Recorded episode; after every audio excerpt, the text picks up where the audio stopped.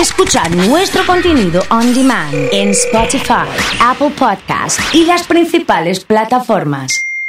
Comunidad Fan. Estamos con Pablo Feldman.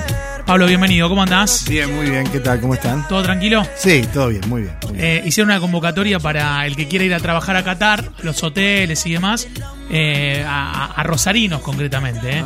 Eh, va a ser en noviembre, por el tiempo, el próximo mundial. Sí, se va a jugar de noche. Y nos va a cambiar un poco las efemérides, viste que siempre, Es julio. siempre julio, junio, Sí, arranca. sí, sí. El nos gol va- de Canigia, el gol de Diego, el penal de Goico. Sí, sí, sí, es verdad. Tendremos otras efemérides y la verdad es que me imagino que van a ir muchos muchachos y chicas a laburar a Qatar. Y sí, buena son- experiencia, buena experiencia. Buena experiencia. Gente que por ahí se va a Cariló, a Villa Gesell a hacer la temporada, ¿cómo no se vaya a Qatar a hacer el mundial? Total, totalmente. ¿No? Chicos que tienen ese Sí, espíritu, esa vocación. sí, sí. Me parece bárbaro por otro lado, ¿no? Bueno, eh, ¿cómo andas? ¿Bien? ¿Sí? Bien, bien. Estamos cerca de, de conseguir buenos números, o estamos en camino de conseguir buenos números. Lo hablábamos antes de, de salir al aire eh, en cuanto a la, a la inmunización, ¿no? Claro, estamos cerca de la famosísima y siempre mentada inmunidad de rebaño. ¿Qué quiere decir esto? Más de dos tercios de la población vacunada. Hoy por hoy en la provincia de Santa Fe estamos pasando los 3 millones de vacunas, más de 2 millones con una primera dosis, más de un millón con el esquema completo, o sea, de dos dosis, y en una semana esta que está transcurriendo, en la que probablemente lleguemos a turnar a toda la población objetivo, que quiere decir los mayores de 18 años que se hayan inscripto. Bien. Después hay que hacer un returneo. ¿Qué quiere decir esto? Volver a cargar sobre los que no se han inscripto, porque hay cientos de miles que no Sí, total, se han inscrito de total. distintas edades. Y para el bien de todos, no solo para ellos mismos, es importante que se siga avanzando en la vacunación. En estos días se completan los de la Sputnik, que han sido vacunados en las primera y segunda semana de mayo. Muy bien. Se vacunan también con segunda dosis a las personas de entre 56 y 45 más o menos que estén cumpliendo las 8 semanas de la primera dosis de AstraZeneca y se termina con los pibes de di- 20, 21, 21, 20, 19 y 18 con Sputnik y con Sinopharm que ha llegado un cargamento muy importante. Con esa perspectiva, con los casos a la baja, ayer tuvimos la cifra más eh, o la cifra inferior en los últimos seis meses, 49 contagios. Hay que tener presente que los domingos se mide menos, por supuesto. Sí. Hoy tal vez tengamos 80 o 90, pero en cualquier Es caso bajo, ya hay, bajo, sí. hay ya un aplanamiento claro de la curva. Sobre todo hace frío también. Solo un 10% Sí, sí. de camas COVID ocupadas, la incidencia está por debajo de 0,8, la positividad está en menos del 10%, es decir, antes de cada, llegamos a tener oso de cada 100 personas que se iban a, a testear, 55, 56, hasta 60 quedaban positivos Total, el mismo día. total. Hoy van 100 a testearse, que no van tantos, pero van Sí. 100 a testearse, y 10 o 12 nada más. Se juntó con gente con mismos síntomas, pero un resfrío. eh, Exactamente. Y se ha hecho carne en la población y está muy bien esto, que Sí, ante el primer sí, síntoma sí, se vaya y se consulte. Y se despejan total, las dudas, aún y a pesar de que se recomienda el aislamiento. El caso de una compañera mía de la otra radio, Patricia Divert, Sí, ¿cómo está? dio no, ella no tiene. Bien. Dio positivo la señora que cuida a su mamá, Ajá. ella fue a hacérselo preventivamente y cuando fue allá le dijeron igualmente aislate y se aisló. Una Está bien, semana en está ese bien. caso. Sí, ¿no? sí. Esto es lo importante. ¿Por qué?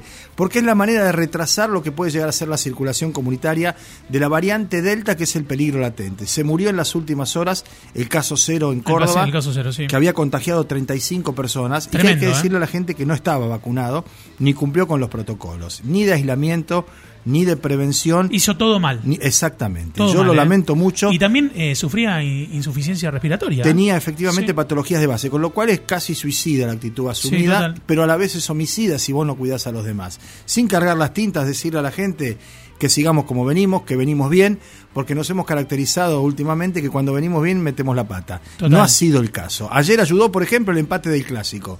Yo sé que los hinchas de Ñuble Central, cada uno lo quería ganar, pero yo soy de los que festejó el empate. ¿No? ¿Por qué? Y porque no hubo gente en la calle, no hubo bocinazo, no hubo conglomeraciones o aglomeraciones. Sí hubo en algunos barrios picaditos entre grupos de hincha de y Sí. sin incidente. Sí. La verdad que ya volveremos a la etapa en la que se pueda volver a la cancha, que nos falta mucho.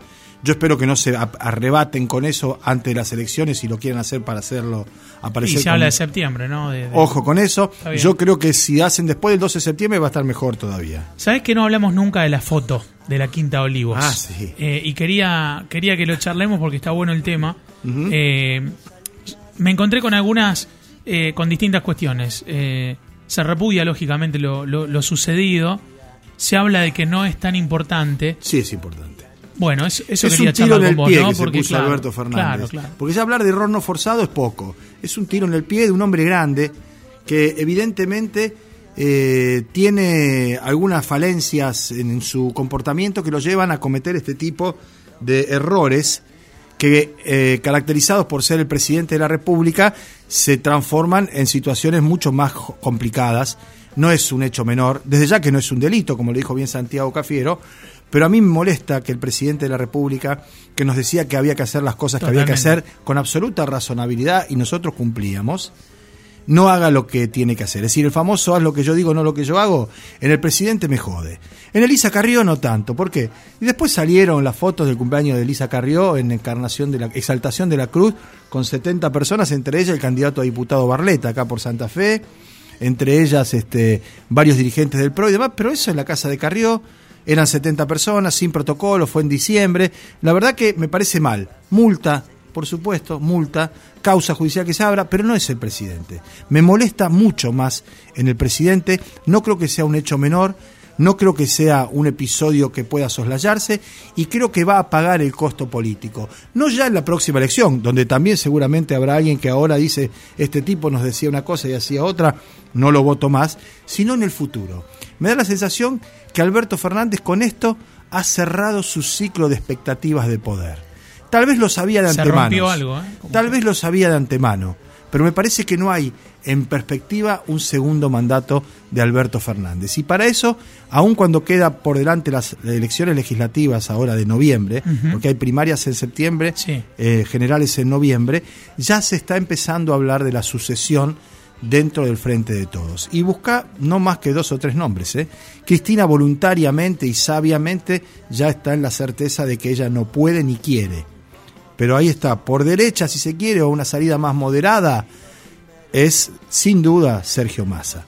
Un hombre de una capacidad de trabajo y una preparación y una serie de contactos y actividades políticas imposible de empatar en términos de un tipo de menos de 50 años. Y el otro es Axel Kisilov, que gobierna exitosamente, diría yo, de manera impecable, el principal estado argentino que es la provincia de Buenos Aires. Esa, si querés, es por izquierda. Pero me parece que este, esta foto es el- la foto del final de Alberto Fernández, que será una transición entre el neoliberalismo de Mauricio Macri y la devastación de la Argentina, y lo que puede llegar a ser una etapa más virtuosa, con más años de proyección, con gente joven, con gente con mucho por delante y no tanto pasado que lo complica, para tratar de hacer el país que todos queremos y que creemos que nos merecemos. El ejemplo es Chile, Oso. Ayer ganó la primaria una mujer de 50 años de la concertación. La concertación es el grupo de la democracia cristiana y del socialismo que se unió para derrotar al pinochetismo en la salida electoral. Patricio El, Winfrey, Bachelet. Una mujer de 50 años ganó la primaria de ese sector. Los otros dos candidatos, ella tiene 50 años, presidenta del Senado. Los otros dos candidatos, el de la derecha, que es de Piñera, tiene 42. Y el de la izquierda, que está más allá de la concertación del socialismo, el Partido Comunista Chile y más, tiene 36 años. A mí esto me parece formidable, porque es la fuerza, La renovación. es la renovación, Sí, es otra cabeza, es otra expectativa. No tiro a los viejos por la ventana, me estaría tirando yo en ese caso, no, lo No, haría. no, no, no. Pero sí sé que es el momento de replantear, de barajar y dar de nuevo. Eh, Pablo, dame una línea de lo que está sucediendo en la campaña aquí en Santa Fe y en Rosario. Bueno, acá en la ciudad de Santa Fe, perdón, en la provincia de Santa Fe, en la ciudad de Rosario, hay un esquema que yo lo pongo en términos, si se quiere, eh, muy taxativos, en blanco y negro. Están los que tienen la obligación de ganar, ¿sí? Y están los que van a ver qué pasa. Los que tienen la obligación de ganar son Lewandowski, porque es el candidato de Cristina, de Alberto y de Perotti, Mirabella, ¿sí? Y hasta ahí. Son, dentro del parecen peronismo. hermanos Los en mellizos. el- ¿viste? En el- Nosotros decimos los Miramboski. Sí. Claro, porque son igualitos, Sí, separados sí, al sí. nacer, la barba crecida. Igual, igual. no sé si lo hicieron a propósito. Parece hicieron- un meme de eh, Lewandowski contento, Lewandowski enojado. Bueno, si, O sea, si parece- se lo hicieron a propósito está fenómeno. Ahora, si lo hicieron sin querer, la verdad, muchachos, métale una camisa rosa a uno y una azul oscura al otro. Y en vez de Rapalo a uno. a uno afeitarle la barba y al otro dejársela de dos días, como la Claro, tienen los dos. claro, Pero claro. más allá de eso, ellos tienen la obligación de ganar. Ellos tienen la obligación de ganar. Y del otro lado, la obligación de ganar, ¿quién la tiene? Y la tiene Clara García, porque se ha presentado como, entre comillas, la heredera Bien. de, de Miguel Lifshitz y Mónica Fein, que fue intendenta de Rosario y nada menos que dos periodos y la primera de la historia. Ahora, los que compiten contra ellos van livianitos. van livianito. Y si pegan el batacazo, andad a ver de qué se disfraza Perotti para terminar el mandato, ¿sí? O el propio Hapkin, que está tranquilo porque él lleva a Justiniani y a Schmuck casi de manera, no digo testimonial, y está enfocado en la elección en la ciudad de Rosario. Vamos a la ciudad de Rosario. Los candidatos del oficialismo son dos recién Bueno, llegados. pero, pero, pero también me parece que, que mm, Pablo Hapkin Apuesta al podría, 2023. claro, claro. Si Hapkin le. A ver, yo creo que Hapkin va a ser el candidato a gobernador en el 2023, sea Pato o Gallareta. Porque el Frente Progresista no va a construir un liderazgo en menos de dos años para disputar la gobernación que sea superior a la presencia y a la esparcimiento, digamos, o, o la expansión que tiene el intendente de la ciudad de Rosario. Aún Clara García ganando la elección interna y luego quedando segunda o ganando la senaduría nacional, no es ella la candidata a gobernadora. Esto es lo que veo yo. Vos ya, ya, ya se ve ahora eso. Yo creo que es Hapkin, sea Bien. Pato o Gallareta. Por eso Hapkin está muy enfocado en la elección municipal. Bueno, Hapkin con una elección, de, con, una, con una gestión de cinco puntos, Pablo. Con todos los pozos en la calle, digamos, con dos años de y- pandemia. no, no, no, por supuesto, con todos los atenuantes que vos quieras, pero sin, sin llenarte los ojos de fútbol, aguantando Claro, los trapos, claro, nada más. claro, claro, eso, Aguantando, tratando de que no, lo, que no lo goleen, que no le llenen el arco. Ahora, vas a ver de acá a los próximos 10 días y después, si llega a ganar la primaria su candidato Seiza, vas a ver una serie de obras, obrillas, obretas. Se vienen las obras. Sí, se vienen, te diría que a 3 o 4 o a 5 por día y en todos los barrios. Cosas menores pero necesarias. Que uno con eso dice, puta, ¿y por qué lo hacen ahora? Y pues, después dice, ojalá haya elecciones cada seis meses, así hacen esto todos los tiempos, ¿no? Pero en el caso de Hapkin está más aliviado pensando en la elección municipal. Y la elección municipal, los dos grandes grupos, si querés agregar el tercero, que es el de Cambiemos o Juntos por el Cambio, llegan con recién llegados, llega con... eh, no improvis la palabra improvisado suena fea. Creo que son improvisados de todas maneras, así que la dejo. Ciro Seizas y Lisandro Cavatorta. Vos decís, ¿qué tiene que pasar dentro del socialismo o del Frente Progresista para que alguien, antes que a Verónica Irizar, que casi es candidata a intendenta, que fue una eficiente secretaria de Hacienda, que ya tiene experiencia, o Miguel Capielo, que fue ministro de Salud, que Sí, fue senador sí. por Rosario, que ya fue concejal, alguien elija a Ciro Seiza? ¿Qué pasa en la cabeza? ¿Es esta idea de la renovación? Bueno, Verónica Irizar no es mucho mayor que él. Y del otro lado, ¿quién va a elegir del Frente de Todos, del kirchnerismo, del peronismo? Antes que a Norma López, que es una militante de toda la vida, de cuando era periodista, porque Norma es la primera Sí, periodista que sí, pasó a la política, pero ya militaba.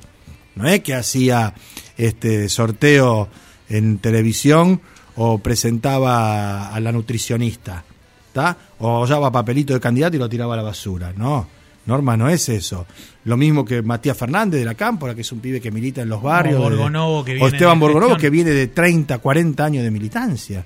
¿Y por qué cava torta? ¿Qué estaría buscando el elector que decide que vaya ese muchacho de la gorra que dice el Pero concejal ¿por de qué, la ahí, calle? ¿por qué ahí eh, eh, la gestión lo elige a, a Lisandro Cavatorta? Eh, Perotti, ¿Por qué ¿por? Pablo Hapkin lo elige a, Bueno, Ciro son, dos, son por dos razones diferentes. Perotti lo, lo elige a Cavatorta porque no le interesa que crezca nadie en el peronismo de Rosario. Porque el único que creció no era de su palo, que fue Lewandowski.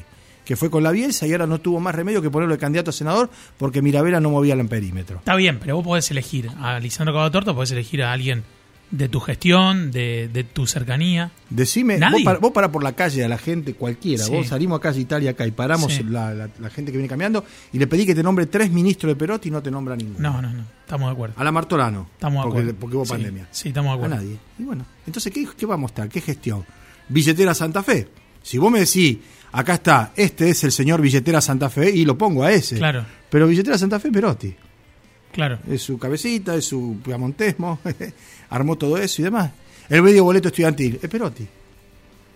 Son las, son dos de grandes, batalla. son las dos grandes. Y en el caso de. Pablo Hapkin, una... ¿Cuál es la obra de Hapkin? No sé. No, nadie sabe. Haber sostenido la estructura de salud que viene de hace 30 años y tiene Sí. un tipo como Carvana. Era Sí. Carvana el candidato. Sí, No hay duda. Mm, Pero no, no se la rima a nadie. Pero Carvana además es el, es el secretario de salud y está haciendo lo que tiene que hacer. En plena pandemia, No además, puede ¿qué ser candidato. Claro. No puede ser candidato. Entonces, ¿a quién buscamos? Me dieron, Ciro, es amigo, se conocen, son los dos hinchañul. Es verdad que tiene una relación personal muy cercana y de mucha confianza. Ahora, Ciro Seiza tiene su origen en la Fundación Libertad. Viene de ahí, de ahí lo sacó el turco Lotufa en su momento para llevarlo a la radio y al canal. No estoy diciendo que no sea una persona que haya estudiado, se haya formado y demás. Ahora digo que ideológicamente mucho de frente progresista no tiene. está bien. A mí lo que me interesa es la respuesta de Ciro, digamos. ¿Por qué Ciro eligió? Ciro eligió, me parece, habría que preguntárselo a él, Sí, ¿eh? me sí, encantaría. sí, si viene un día a charlar sería- acá y podemos hacerlo. sí. Me parece ¿Por que? Ciro un poco se desencantó de la profesión. Yo estoy desencantado hace mucho tiempo y trato de encantarme de vuelta cada mañana que me levanto para ir a la radio, cada vez que hago la tapa del Te diario. levanta muy temprano.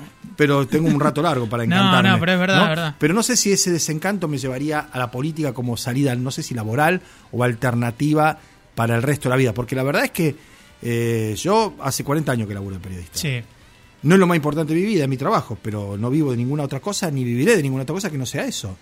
Si alguien decide irse a la política, es muy difícil la vuelta. Hay algunos pocos casos, pero es un paso tan importante que yo supongo tendrá una fuerte, fuerte componente vocacional. Yo no lo sé, yo espero que lo tenga. Lo mismo que el otro muchacho Cavatorta, lo mismo que en su momento cuando lo decidió Lewandowski o Grandinetti. Sí. Te doy el caso de un amigo mío, Leo Richardino. Leo dejó de ser periodista de- y era un periodista de firma y era jefe Sí. de política en Rosario 12 y todo, para irse a la gestión de Perotti porque era su amigo. Son los dos de Rafaela, se conocen de la época de la escuela, viajaban juntos de vacaciones. que yo- Confió, confió en el. y vio que no. Y Claro. llegó, y a los dos meses, antes de la pandemia, se la, para colmo la pandemia, y Leo tiene más plástico que Colombraro encima, Sí. tiene cinco estén, es diabético y todo, Sí, sí, sí. no, no, no, no, lo, no lo enamoró. Eso que te decía antes, esa vocación, él lo veía en las reuniones, esto no es lo que yo quería.